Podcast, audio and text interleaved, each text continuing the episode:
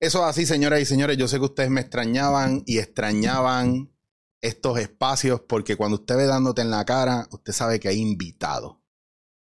Y hoy, señoras y señores, pueblo de Puerto Rico, hoy tengo un invitado que para mí es un lujo. Y yo creo que después de esto ya yo me puedo retirar tranquilo, ya no vuelvo a hacer podcast porque ya yo cumplí, ya me puedo retirar después de esto. Se me dio. Señoras y señores, con ustedes, el primerísimo, que yo sé que ustedes son fanáticos porque hemos hablado de él aquí. Me honra con su presencia y probó un café mío que no necesariamente fue la mejor tirada de café. Me siento muy avergonzado. porque ustedes saben que todo el mundo habla bien del café aquí. Pero me honra con su presencia, señoras y señores, el maestro René Monclova. Número uno, el café estaba bueno. Número dos, no te puedes retirar porque tienes que seguir pagando la renta. No, hay break, brother. Tenemos que seguir trabajando. René, saludos. Gracias por, por, estar acá. Gracias por venir. De verdad que sí, un, placer. Eh, y estoy muy contento. Eh, ya tuvimos una plática, una conversación antes que no creo que esos temas salgan aquí porque es como nos pasa siempre, nos envolvemos antes de en lo que uno va montando y haciendo cosas. que son muy chéveres también esas conversaciones. Sí, que son conversaciones que a veces no estamos teniendo sí. Eh, en, espacios públicos, en, foros que, que, lleguen a la gente para que la gente vea lo que está pasando y lo que hay. Y a mí eso sí me preocupa porque estamos hablando mucho a veces de lo que debería ser o lo que creemos que es lo que funciona, pero no estamos hablando de lo que, de lo que está pasando realmente detrás de todo. Pero si caemos en los temas, vamos. Pues pero mientras tanto, eh, subes a escena.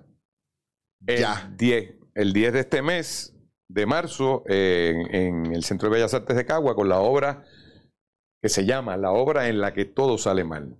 Que está en Broadway. Que está en Broadway. Eh, es una obra británica, es inglesa, es de un grupo que se dedica a hacer ese tipo de trabajo. Tienen otros trabajos que se llaman, por ejemplo, este Peter Pan Peter Pan Goes Wrong también. te imaginas campanita guindando, de ese tipo de cosas. Este, un, hay un elenco brutal ahí porque está, está Francis, Danilo, ¿quién Jorge, más? Eh, Wandita Saiz, está este. Jerena, eh, Jerena, está Carlos eh, Vega. Carlitos Vega.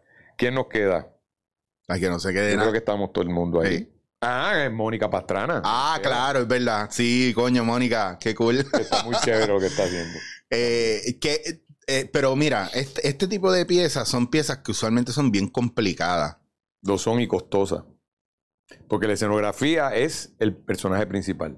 Ya. Y es una. Es, es, para. Es para gente de circo, gente que tenga entrenamiento en circo, porque hay caída, es golpe porrazo, pero pero bien específico. Mm. O sea, es como un acto de payaso de la pista central del circo. Claro. Y, si te paras mal, puedes morir. Ok, ahora yo, mi pregunta es, mi pregunta es, o sea, tienes a Jerena, que tiene 98 años, tienes a, Danilo, que eso no hace deporte, y Francis, que eso corriendo caballo tampoco. Mónica es la que más... Más fit. Sí. sí. no, pero... ah, y Carlos. No, Carlos, ni hablemos. O sea, es una pieza que yo no me atre yo me encantaría verla, pero no me atrevería a hacer. Mira, ya estamos todos lastimados. Ya todos, hemos cogido un cantazo. Yo vine ayer de, mejor dicho, ayer tuve que ir a un, a un eh, consultorio donde hacen rayos X Ajá. para chequear a ver si tenía las costillas. ¿Qué? Una brutalidad de uno. no lo puedo creer. Mónica está toda marcada en los brazos. Este, este, Danilo no, Francis tiene la espalda de chaleña. Entre todos no hacemos uno. Pero, pero vamos ahí a ver qué pasa. Eh, hoy empezamos a ensayar con la escenografía. Oh, wow. O sea que se fue a pique el plan de retiro. O sea, se va en medicina y. Sí, correcto, pero nos tienen un seguro. Yo tuve una pareja bien hija de puta que me decía: Ojalá hagas mucho dinero para que te lo gastes en salud. Ahora. Después me dice quién fue esa Bárbara. Sí, no, pero no era de aquí, no era de aquí, pero era bien hija de puta. que el peor. La Para oírle si la veo. No, eso es literalmente, tú la ves en, en la calle, no cruces la acera, múdate de pueblo, porque ya no, sirve mana, ya tiró la mala en todos lados. Y, y ve acá que yo sé que de, de todo lo que tú has hecho está el trabajo dramático que, que tú, ¿verdad? Que muy poca gente, curiosamente, mira qué, qué loco, muy poca gente conoce el trabajo dramático tuyo como actor, porque muchos te recuerdan o te ven por, tele, por lo de televisión, Claro, claro. todo lo que trabajaste con Sunshine, en todos los programas que tú has trabajado.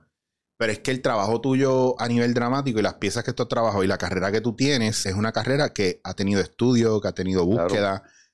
Cuando te topas en esta edad con este tipo de piezas, que son piezas eh, muy lúdicas o más comedia, ¿no hay una parte tuya que extraña la, la profundización o la búsqueda dramática? Eh, de vez en cuando hay que tomarse un respiro también. El año pasado hicimos eh, muchas cosas que fueron densas, que no contaron, no con el favor del público, sino que no, no es del tipo de teatro que atrae al público que tenemos. Mm, Tenemos una, una brecha entre el, el público que fue, el público educado que disfrutaba este tipo de teatro, mm, y el de hoy en día que no tiene referente. claro. No es echarle culpa, no es que son incultos, no es que son brutos, no, no, no.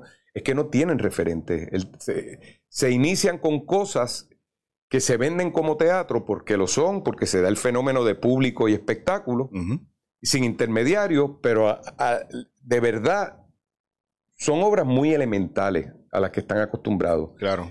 Y entonces el año pasado hicimos, por ejemplo, ¿Quién le teme a Virginia Woolf? De Mm. corrido con El Estanque Dorado Wow. de corrido con una obra de Alexandra eh, Ramos que se llamaba Malas Mañas.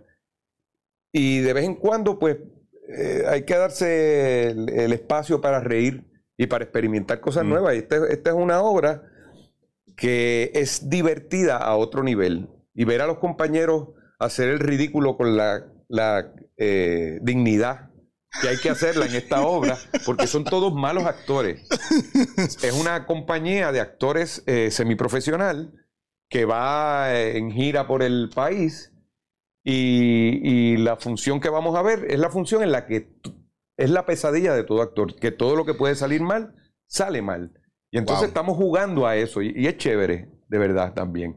Pero de que se echa de menos eh, lo- los festivales de teatro en este país, por ejemplo, el puertorriqueño e internacional, se crearon con, específicamente para darle foro a los escritores del país, a los dramaturgos del país, eh, más allá de ninguna otra consideración. Y ahora eso se ha ido perdiendo y ahora el- el- los amalgaman los dos, los convoyan juntos, el de, de teatro puertorriqueño y el internacional. Es muy poco el dinero que da el Instituto de Cultura, ya no se espera. O sea, antes era un evento, el- el- lo- los festivales. Y ahora, eh, pues estamos pasando por un momento que en, en todos los países del mundo hay todo tipo de teatro. Está el vodevil, está el teatro documento, está el, drama, está el, el, eh, el- el dramedy, todo ese tipo de cosas. Eh, el drama histórico. Y aquí nos hemos quedado con el vodevil, más que otra cosa. Con el, el tipo de teatro que trae una figura que es simplemente un una personality, un personality, y van a ver a esa persona que no es actriz ni actor, pero se atrevía a treparse en un escenario. Claro. Y en ese sentido, pues, eh, este, estamos, tenemos una generación que no, no, no, no, no se va a desarrollar, o le es difícil desarrollarse a su máxima expresión, eh, porque no hay foro. Porque antes sobrevivíamos con la televisión, por ejemplo, pero el teatro era otra cosa. Ahora no, ahora eh, la televisión está en, en- en peligro de extinción, como la conocemos, porque Sí, ya se sustituyó por las redes sociales y, y las plataformas y todo eso. Y, y- y la gente va como por el espectáculo. De estar, o sea, la gente se cree que ir al, al, al choliseo a ver un espectáculo es, es ver teatro. Es, es una cosa bien, bien, bien compleja y que ir a ver este... Lo, lo- lo que nosotros hacemos para sobrevivir es teatro y no, no es teatro, no es teatro del todo. No sé si me explico bien. Sí, es que tú sabes lo que pasa, que aquí uso el término lost in translation prácticamente, Ajá. de que se le ha puesto el, se ha usado un nombre muy, muy de nosotros, ¿verdad? De una forma para, para darle un nombre a otra cosa o vender otra cosa, como por ejemplo cuando me dicen, no, porque el show de stand-up de fulano, y yo, pero es que yo nunca he visto a fulano hacer stand-up y de repente el stand-up tiene 70 artistas, pues no es stand-up es un show, pero no es stand-up. Pero entonces ahora cuando yo voy a hacer impro a un sitio, ah, pero es stand-up. No, no es stand-up, es impro, es otra cosa. Entonces es como si todo estuviera Exacto, mezclado. Exacto. Y la gente, al no poner las cosas en su sitio, no entenderlo, cuando uno lo trata de explicar, también te miran con cara de, me jodí yo ahora con este. Entonces no, tampoco tienes eh, la posibilidad de explicar de qué es lo que tú, qué es lo que tú haces. Entonces, siempre lo van a mirar desde se llena, no se llena, funciona, no funciona, cuando siempre uno iba al teatro a ver una historia y a ver a unos actores a que te movieran, porque realmente yo iba al teatro a que me contaran una historia y, y a ver estos actores haciendo esos personajes y empezaban en Y salir herido, satisfecho, con, y con A- ilusión. Aunque que fuera fuera. encabronado porque, Sí, sí. porque un personaje me, me tocó una fibra ahí, pero me estaba moviendo. Ahora no, ahora no, es que voy porque quiero ver a, fu- a fulano, quiero reírme un rato. O sea, ya es como... Eso se da mucho. Tú vas al teatro ahora y, y oyes chistes elementales y oyes a la gente, pero muriéndose de la risa. Y tú miras, esta gente se está riendo de verdad. Ajá, O es por el fenómeno que se da de que yo vine a reírme y por lo tanto voy a reírme, Claro. no, no importa qué. Porque realmente no pasó nada. No, no, no me provocaste, no. Era, era, sí, sí. Sí, tú sabes, tú podías, era totalmente esperar, tú esperabas que eso fuera lo que pasara y ibas a decir, es la, es la pregunta elemental, y tú te ríes de eso. Sí, de- que hay una, sí, es como hay una predisposición como cuando, y me llegó a pasar varias veces, eh, eh, estoy en el, eh, salí- estoy en la calle y voy a ir a hacer un show. Papi, te vengo a ver hoy, más vale que me hagas reír. Ah, mano. Y es como, no, No. yo no, cabrón, más vale que tú vengas con ganas de estar bien, porque yo no te voy a salvar, o sea, yo no soy ni médico ni nada, yo voy a hacer el show tal cual, si tú no Tú te ríes. que una gerente general de, de Bellas Artes eh, me dijo una vez que no, no era de, la más, de las más este, pro, pro clase artística. Sí. Eh, me dijo una vez en el pasillo, lo voy a ver esta noche en esa hora que está haciendo, espero que me haga reír. Y yo le dije, bueno, si, si usted tiene sentido del humor, sí, si no, no. Pero tú sabes, bien, así, bien retante, bien. Y eh, esa decía en particular, decía, yo prefiero traer un reggaetonero porque llena la sala. Claro. Y, y, y el yo prefiero traer un reggaetonero porque llena, llega, llena la sala es lo que tiene ahora el hecho de que estemos a la ley de ya no volver a ver una zarzuela. No eso solamente, no, ojo, perdón. No es eso solamente. Es la mentalidad de que solamente eso puede llenar. Y mientras Exacto. más yo te doy de eso, te saturo y no te voy a dar de lo otro, no hay fondos públicos para eso, no hay fondos... eh, ah, bueno, actually, lo- los fondos que hay de zarzuela y eso son privados mayormente y ya quien queda que, que, que da esos fondos está más con un lado para allá que para acá. Entonces, entonces ¿qué va a pasar? De, de- hacer una zarzuela gigante a, re- a reducir el espacio porque no pueden invertir ya en escenografía como antes, que yo he visto las escenografías que hacía eh, o, o, o John Parr o Checo, lo que fuera, que tú dices, wow, Maravilla. wow, yo puedo vivir aquí en este escenario y no me saquen de aquí, esto es mágico, a reducirlo. O ahora lo que está pasando, el fenómeno más cabrón, que para las óperas ahora ya traen gente de afuera porque nos estamos quedando también sin cantantes. Y yo me quedo como, ¿qué? Que ya llegamos a ese punto aquí y la gente no entiende que esto es un problema grande de cultura y de identidad. Sí. Entonces, tener Y una tiene que ver con lo que está pasando con el país también, es un reflejo de Claro. lo que está pasando con el país. Claro, por eso, claro, yo veo una pieza como, como esta que me parece espectacular, que está en Broadway, pero volvemos a lo mismo. Qué bueno que estamos, son actores, compañeros que están haciéndolo y, y es una pieza, pero que puede ser de las últimas así complejas que empecemos a... Esperemos que no. Esperemos. eh, sí, es posible, es posible. Y sabes que el problema de eso es que, claro, al no traer una pieza que demande de los actores, tampoco no hay, no hay un espacio para los actores seguir entrenando su, su, ¿verdad? Su talento o sus capacidades. Por- porque, René, yo te veo, pero yo hubiese querido a lo mejor compartir escenario contigo de una manera de lo que tú hagas en escena influya en lo que yo haga en escena, porque es que aprendemos en escena cuando trabajamos Claro. juntos, aprendemos mucho, aprendemos en el proceso de ensayos, aprendemos en el camerino, porque es que yo ahí fue que yo empecé a aprender más todavía. Eh, cuando me tocaron esos, esos guisos o esos bolitos, esas oportunidades donde de repente yo estaba, estaba eh, Suset o Cristina, o cuando yo iba al canal y los veía ustedes trabajando, dentro de todo, que yo estaba, claro, yo estaba en una esquina, yo estaba starstruck, como quien dicen, pero decía, diablo, mano, qué brutal, mira cómo hacen esto, mira cómo hace esto otro, mira cómo hacen aquello, mira cómo, hasta como ustedes se sientan a mirar línea, para mí eso era clase. Porque, mira, él se fue aparte, se sentó, mira cómo marca sus líneas, mira cómo está en lo suyo, mira.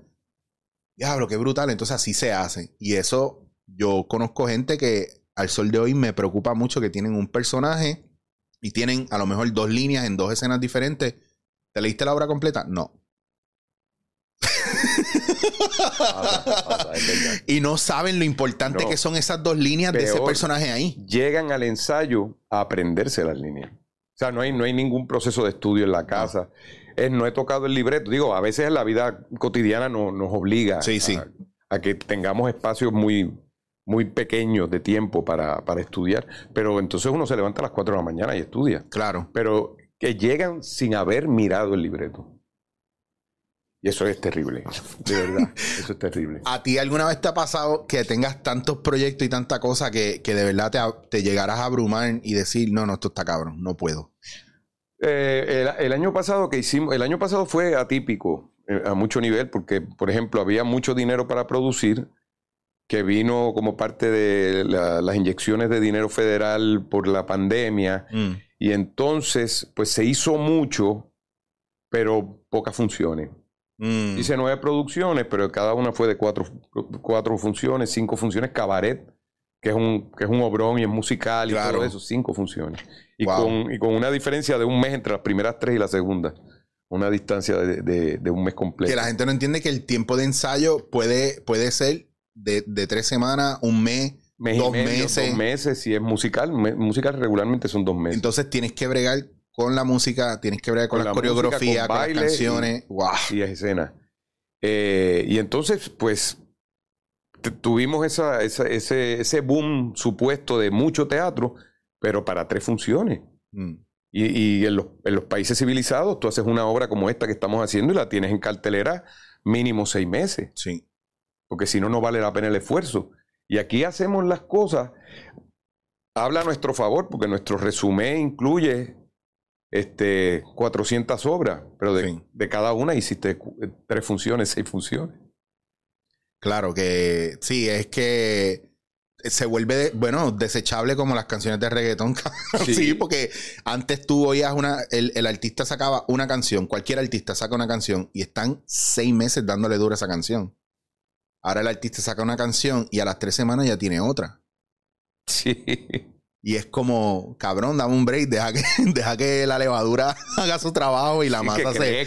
sí. es verdad, mano, es verdad. Y entonces, de repente, una cosa tan compleja y tan complicada como el teatro, y digo compleja y complicada porque coordinar la, la agenda de otros compañeros es una jodienda porque todo el mundo está sobreviviendo. Entonces, todo el mundo tiene 20 cosas por hacer, o por lo menos el, el, el escogido que se hace es de la gente que más pega está o más que la más se está moviendo. Pues entonces son un montón de en qué momento nos juntamos para montar esta pieza. Y es como, por ejemplo, yo hablaba con, con darte el ejemplo de Tita, que la tengo bien cerca de mí todo el tiempo. Que eso es el demonio. Que eso es el diablo. Eso es el, el demonio de Tasmania en vida real. Y sin filtro. Sí, ajá, exacto. Pues Tita hace radio. Después que si viva la tarde, después que si ensayo, después que si esto otro y aquello. Y sale de su casa a las cuatro y media, cinco de la mañana y vuelve a las 10, 11 de la noche. Y al otro día repeat y repeat y repeat. y yo le digo a ella, una locura. No, no tiene 60 años todavía, cabrón, pero, tiene, pero cuando cumpla los 60 vas a brincar a 90 en dos días. o sea, ya más chupano puede estar. Y la gente no entiende que eso también es parte del proceso. De, de todas estas cosas que tú has hecho, hay algo, porque tú has hecho eh, radio, televisión, eh, cine, ¿hay algo que te falte que no, que no hayas podido hacer? O, sí? Es que hasta impro, estamos hablando y hasta ahí impro has hecho. Realmente, no sé, no sé. Yo, yo me gustaría hacer más cine. Mm. Sí. El problema... ¿Cómo, está la industria aquí? no te vamos a ver mucho ahí, no te quiero. No, te quiero, fíjate, no, eh, eh, esto es un momento que está. Eh, se está haciendo mucho, se están haciendo muchas cosas, pero siempre tenemos unos chichones que, que, que juegan en contra de nosotros. Mm. Por ejemplo, tenemos la industria de cine que está muy activa, que hay gente que está escribiendo, que hay buenos actores, que hay excelentes técnicos, hay excelentes actores, pero eh, lo- los técnicos están unionados con la Unión Norteamericana y entonces su- sus tarifas son de allá, pero los presupuestos siguen siendo de, De aquí acá. y son cuatro pesos. Entonces hacen concesiones. Chévere, pero entonces no tenemos distribución, no tenemos a dónde llevar el producto una vez terminado. Y hay un monopolio de las salas de cine que establece que tú te vas a ganar como productor el 20% o el 30% Mm. y, y el- y los cines se va a ganar el 70%. Claro. Y lo quitan cuando les da la gana. Entonces tenemos tantas, tantas trabas en el camino que, que estamos haciendo un buen proyecto, pero que no tiene salida Mm. porque su distribución natural sería Latinoamérica, porque es en español. Entonces se trata de hacer en inglés. Eso, eso pasó en, en generaciones pasadas. Trataban de hacer el cine en inglés para llegar al mercado norteamericano y no era verdad. Los norteamericanos prefieren comprar los derechos de cualquier cosa que vean que les gusta y hacer una versión norteamericana. Claro. Ni a los ingleses le dan entrada. Eh, y entonces tenemos eso- es- esos chichones, tú sabes, que realmente los esquemas son como los aprendimos, pero no responden a nuestra realidad. Ahí diste en algo que yo hablaba aquí y qué bueno que lo dices tú y no soy yo repitiéndolo. Lo que nosotros consumimos y vemos y vivimos a nivel cultural no es otra cosa que un reflejo también de cómo estamos nosotros a nivel eh, edu- de educación, de de Emocional. Claro, o sea, país. Claro, entonces yo creo que hay una cosa ahí bien brutal de... Hay un... Primero que hay una cosa que a mí me molesta mucho que, que- que siento que pasa es que nadie, nadie quiere joderse a aprender o a educarse bien y a continuar su educación para traer algo diferente. Por eso a veces me quejo de la mayoría de los directores que me tocan porque siento que no, primero que no me están, no, no entienden mi recurso como actor y la pieza, ¿verdad? Que yo puedo hacer y lo que puedo dar. Y lo digo por mí, pero también lo digo por los demás. Hay gente que tiene un elenco cabrón y no sabe qué hacer con él. Y eso yo creo que es una responsabilidad del director también ver y entrenarse y trabajar para poder manejar eso, ese tipo de talento. Y segundo, hay una cuestión de lo que tú dices de la distribución y es como si nosotros no validáramos y quisiéramos ser otra cosa que no fuera nosotros mismos en nuestra propia cultura. Entonces viene, valga la redundancia, vienen los reggaetoneros, son ellos mismos y mueven más la cultura de nuestro país que nosotros mismos en muchos otros aspectos, como si quisiéramos ser algo que, que no somos. Y las Es más genuino. Claro. De alguna manera. y, y eso, y a la gente, estamos, después de haber vivido una generación muy fuerte de reality show, pues la gente quiere cosas más reales. Entonces ahí está el punto donde ya, el- ahí está el, el, el shift o el cambio. Ya, por eso yo no te puedo hacer una película al estilo, al estilo siglo de oro español, porque no es lo que la gente está, ese no es el espectro que tiene la gente en lo que quiere consumir. Pero yo te puedo dar una buena historia puertorriqueña de una barriada, no tiene que ser de un, caserío, no tiene que ser de reggaetón, no tiene que ser. Te puedo dar hasta de una urbanización o de lo que sea, o de la relación de un padre y sus hijos ahora en este entorno. ¿Me entiendes? Entonces hay cosas que no están pasando porque las relaciones humanas están como muy. No, no, no vamos a tocar eso. Hay muchos disloques en el país y, y lo que está pasando ahora mismo eh, en términos de, de, de real estate, por ejemplo. Se le está vendiendo el país a los norteamericanos que vienen por la ley 2022 y la o 60. Y entonces el puertorriqueño no tiene eh, posibilidad de comprar casa porque han subido los precios, porque esa gente cambió las comparables, empezó a pagar en efectivo y sobreprecio. Entonces la gente se va del país. Durante los últimos 6, 7 años, la tasa de mortalidad del puertorriqueño es mayor que la de nacimiento. Wow. O sea, es un país que se va desintegrando poco a poco y preguntándose qué somos, para quién está, este país está, se está este, construyendo o destruyendo, para quién. Nos cierran las escuelas, la universidad está en precario desde los últimos 10 años. Mm. En la huelga del 2010, la, la UPI de Río Piedras tenía 35 mil estudiantes, ahora tiene 12 mil. Wow. Y Río Piedras está destruido, que era una ciudad universitaria. Mm. Y somos el país número uno en, por milla cuadrada con Airbnbs. Y entonces somos como un resort para alguien, pero los nativos del resort no, no, no tenemos, no valemos. No. Y entonces La gente joven que quiere echar para adelante el país, que quiere hablarle al país, que quiere producir para el país, se ve maniatado y se van. Estamos en un momento eh, muy, muy, muy, muy, muy peligroso como país. Porque si no lo reclamamos y no lo protegemos, nos vamos a quedar sin país. Y ahora te voy a hacer una pregunta, yo bien fatalista, porque tuve esta conversación en estos días, yo creo que desde un lugar muy de buscar mi paz. Y es terrible que sea fatalista, porque yo, uno, uno, uno, uno le jode de verdad. Sí, sí. Decir, yo no tengo la solución. Esa es la, es que esa es la mierda, que yo, la conversación que yo tuve aquí mismo en esta sala con mi pareja, de llevar tres años buscando, incluso en medio de pandemia, nosotros empezamos a buscar casa porque sabíamos que es oro tener un espacio de tierra, es oro. Y es vital para nosotros porque todo, todo se puede solucionar con un espacio, por más pequeño que sea, de tierra. Para tu salud mental, física, emocional, todo. Eso para mí es importante y cada vez lo perdemos. Pero yo creo que yo llegué a la, resolución o al, en mi cabeza fatalista a veces, proyectando, yo dije, no, no, que nosotros no vamos a perder. Nosotros perdimos el país hace rato hace rato nos cerraron las puertas porque la representación política no es digna y la poca representación que queda física que hace una marcha o que mueve gente desde el lado más, ¿verdad? Coherente o, o mentalmente en su sitio, es la gente que se está muriendo y se está yendo del país. Porque el resto que queda aquí está aprovechando a lo mejor la bonanza, la, la, bonanza artificial. Ya está. Lo que. Ah, no, sí, ¿para qué? Si a mí me están dando esto. sí.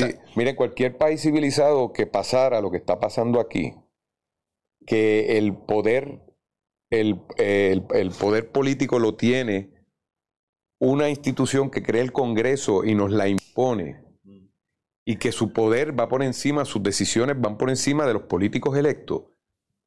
Eso es un golpe de Estado en cualquier país. Claro.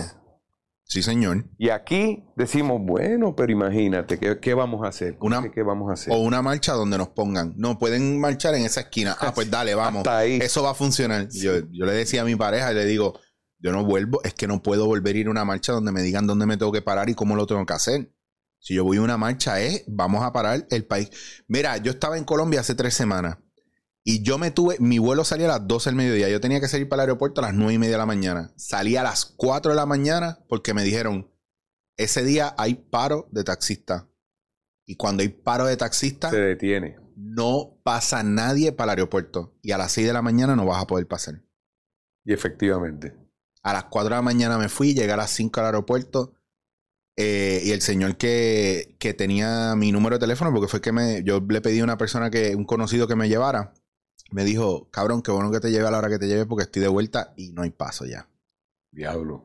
Porque esa gente coge, hace su marcha completa hasta donde lo tiene que hacer y después a paralizar el país. De aquí nadie sale.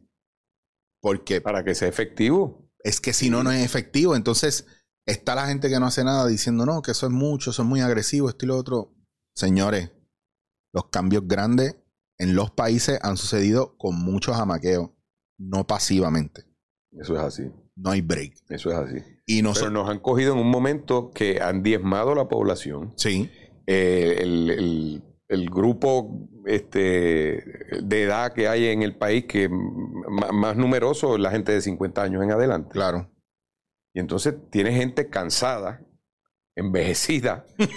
sí, porque no somos, sí con todas las ganas del mundo, pero yo voy a una marcha y viene un guardia a darme, yo digo, dame, porque yo no voy a correr. Literal. Sí. Sí, ese el, yo tengo 43 y el relajo que yo tengo es ese. Yo digo, no, eh, yo voy a pelear contigo, pero que sepas que vas a ganar porque yo no voy a hacer mucho. Ya yo estoy jodido. y yo se lo digo a la gente así, se ríe. Yo digo, sí, pues es, es mi realidad. No voy a correr. Yo, si no es hablando, ¿para qué yo voy a pelear? ¿Para lastimarme qué? Para después ir al...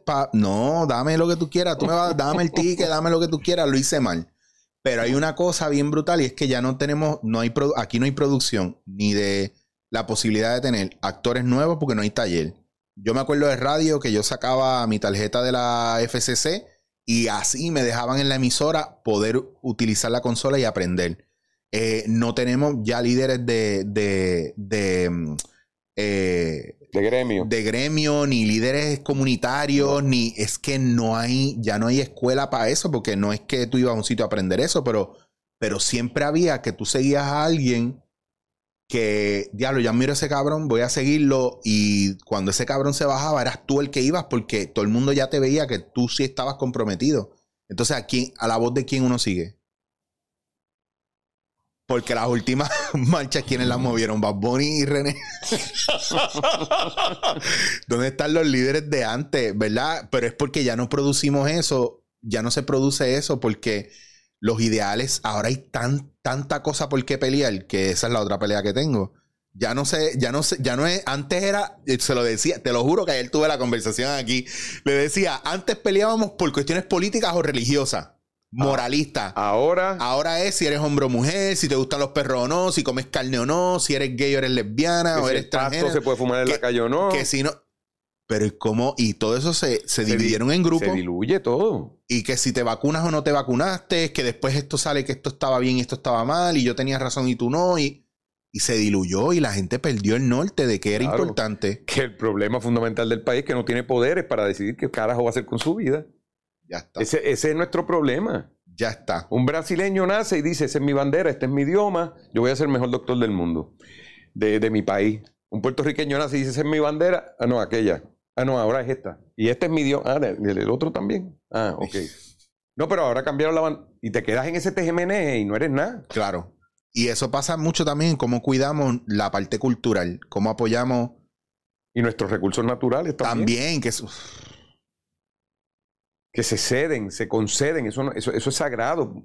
El, el- el- el que tú compres un pedazo de tierra que tenga una playa no te hace dueño. Tú eres custodio de esa playa mientras estés vivo, pero Claro. es de, todos nosotros. Es para el bien común, es para todos nosotros. estaba en Pereira hablando de eso porque nos hicieron una cata de fruta. Estuve grabando unas cosas allá y el, el chico que me está haciendo la cata me dice, mano, me, qué bueno que están ustedes tan emocionados con esta cata de frutas. Duraba una hora, estuvimos tres horas ahí y me dice, pero me sorprende ustedes estando en Puerto Rico que hay frutas que yo sé que, me dice, hay frutas que yo sé que tú tienes allá y aquí están las pruebas y, y te has quedado loco. Y yo le digo, sí, lo que pasa es que no las tenemos ya.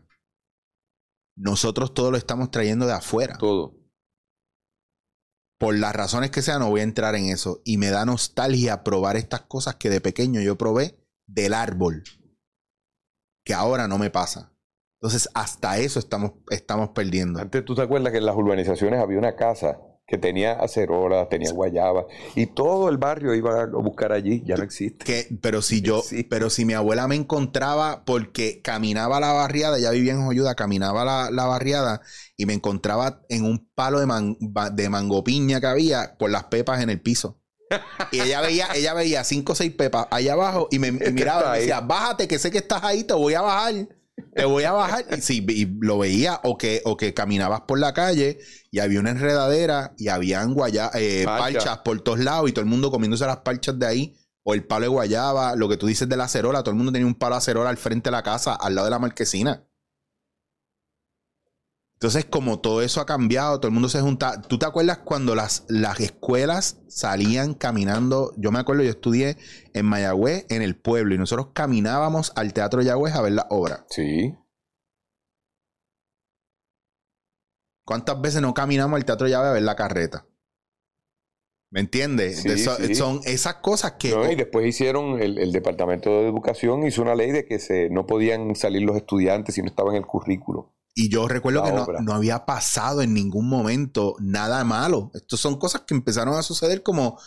eh, Yo digo, les di una vallaquera a estos cabrones, se molestaron y dijeron, pum, ya no puede. Pero nunca, nunca, nunca yo escuché de un incidente por, un- por, por el grupo que se fue. Incluso yo, ahora con lo que te decía en Barcelona, a veces yo estoy sentado dándome un café y veo los grupos de los campamentos y las escuelas caminando por toda la calle, pero te estoy hablando que eso es 15 minutos de chamacos caminando con... Pasan 20, un maestro, 20, un maestro, 20 y todo el mundo ordenado, tranquilo. Y yo digo, wow, me acuerdo cuando yo estudiaba en Mayagüez. Y, y es eso, como que esas son cosas que se han perdido en Japón, que los niños caminan solos en la calle de 3 a 8 años yendo a la escuela solos porque, Sí, porque la- los cuidan todos, porque la- porque son de todos. ya está. Y nosotros no hemos fomentado nada de eso, o, o si en algún momento hubo, se perdió y todo eso ha ido disipándose. Entonces, claro, es lo que tú dices, llega un punto donde uno dice, Que ¿qué vamos a hacer ahora? hemos ¿Cómo lleg- normalizado la violencia a un grado de que todos los días vemos tiroteos, tiroteos, tiroteos en mataron una mujer, tiroteos de Sí. carro a carro. Entonces, de momento, ma- fue masacre porque, porque murieron más de dos, pero todos los días. Y nos parece normal y ya no, nos insensibilizó porque tú, te, tú lo chequeas a ver si es alguien tuyo cercano, pero es como lo normal. Sí, y es, y es esta actitud de, eso no me va a pasar a mí. Sí, sí. Y Claro. por eso te digo que eso, no, el teatro, eso no va a pasar aquí, ¿no? Sí. Mira, pollo. Mira, René, pues entonces, volviendo al, al- al tema de la obra, porque me interesa mucho, ustedes suben a escena ahora el 10. el 10 de, de marzo en el Teatro de, del Centro de Bellas Artes de Cagua y luego vamos para Bellas Artes de Santurce. El 25. 25, la Ahí pegué, está- la pegué. Está por ahí el señor Raymond Gerena, está bien concentrado con su libreto para arriba y para abajo. Pues mira, René, no, no me resta más que aprovechar la oportunidad para darte las gracias, No, ¿verdad? no, por este ratito eh, que yo sé que mucha gente me va a escribir, yo lo van a poner. Van a estar, están, tienen que estar escribiendo ya ahora mismo mientras ven esto. ¿Qué? Ya, pero falta media hora más, dale 40 minutos más, pero me te tengo que emplazar para que en otro momento Cuenta con eso. puedas venir con calma y yo te puedo hacer un mejor café. No seas tan severo contigo. No ve duro, ¿verdad? Pero para que podamos profundizar un poco más de otros temas, porque Sí. aquí salieron muchas cosas que es bien importante que haya ese diálogo y ese pensar, porque aquí hay mucha gente que está loco por coger la bofeta Tú también. sabes que yo, hay, hay muchas veces que yo ah, converso sobre estos temas y yo mismo me siento atrapado en, en- en- en la vorágine de, de lo que estamos viviendo. Mm, Y a veces es cuestión de alejarse y tener una, una visión eh, externa de, un- de uno mismo y de lo que está pasando en el país y dónde estás parado tú. Y a veces las soluciones son responder a la naturaleza, a lo lógico. claro. ¿Qué necesita el ser humano para desarrollarse, para vivir? Pues vamos a enfocarnos en eso. Estamos tan dispersos todos y estamos tan abrumados. Bueno, es parte, es parte de esta ingeniería social. Ah, sí, sí. de sí. alejarnos de nuestra naturaleza, otra pelea Total- que yo tengo totalmente. aquí, que la lo único que está pasando ahora es que queremos racionalizar una cosa que no tiene en muchos casos de explicación, a menos de que no sea a través de la misma naturaleza. Y no, da, no estamos dando ese espacio. La filosofía de vida que yo trato de, de aplicar ahora es la neutralidad, entender que la vida es algo que sucede, que nosotros estamos viviéndolo y que lo bueno y lo malo está en un espectro de cómo te afecta o no te afecta y no en que esa sea la realidad, de que eso sea bueno o malo. Significa que es la consecuencia de algo. Claro. Entonces, esta neutralidad me da mucha paz y mucha tranquilidad porque ya tenemos mucha cosa y, y el no tener ese contacto con, con el aquí y el ahora. Hay una frase que es muy de, de, de la Gestalt eh, de nosotros que es eh, solo en la realidad puedes sanar. Si no estás en tu presente y en tu realidad es y no estás viendo lo que está sucediendo en el aquí y en el ahora, pues, sabemos que el cerebro humano funciona en pasado y en futuro, no, no funciona en presente. Entonces no podemos trabajar, ¿verdad? Lo que tenemos que trabajar el momento y, y nos abruma todo eso del futuro y nos tortura todo eso del pasado. Entonces, ¿qué podemos hacer ahora y cómo lo resolvemos? Y es muy de impro, de que me adapto al momento Claro. y estoy presente y convierto el error en oportunidad, pero más que todo, eh, estoy en el aquí en el ahora. Y eso es una cosa que a veces nos falta. sí. Así que a chepa a ti. Y, y es lo que tú dices, eh, eh, la vida es algo que pasa, pero también tenemos la responsabilidad de hacer algo con eso que está Claro, claro. No. De- La neutralidad no sirve para, para observarlo y escoger, pero hay que tomar acción. full. Y eso yo creo que es lo que paraliza a mucha gente. Sí. La, la acción que toman es la inacción, pero es una decisión muy personal. Claro. Pero hay que Y para no tirarse. volverse locos también. Por eso, para no volverse loco. Mira, René, pues de verdad, muchas gracias. Muy agradecido que No, vinieras hasta no, acá. de verdad que sí. Y yo sé que la gente se lo ha disfrutado mucho. Suben a escena este 10 en El Caguas 10. primero. En Caguas, si llegamos vivos al estreno. Eh, la obra termina con una agresión hacia mí. No la voy a contar, pero es una agresión que si falla me voy a joder. bueno, pues vayan, prepa- vayan a verla, la, la van a disfrutar, es un relajo Re- chévere. ¿Quién es chévere. tu- ¿Tú tienes, tienes algún understudy? ¿Tienes- No. no. Pero a cada rato el señor productor nos informa, saque otro seguro más. tenemos el de, tenemos hasta de ACA, yo creo. tenemos seguro de todo. El de seguro de responsabilidad pública, el de empleado, todo, todo. La obra donde todo sale mal y además todos los días descubrimos un seguro nuevo para añadirle a la obra. Pues ahí lo tienen. Gracias, René, Gracias a ti, nuevamente. la obra donde todo sale mal, un elenco de tres pares, empieza este 10 en Bellas Artes de Caguas. Así que, por favor, vayan, porque tiene un elenco brutal, brutal. Y ahí, bueno, ahí ustedes lo vieron de la mano de, de René. Gracias nuevamente, René. Gracias y te, te vuelvo a invitar para Por acá en otro momento. Dale. Seguro, cuenta con eso. Esto fue dándote en la cara.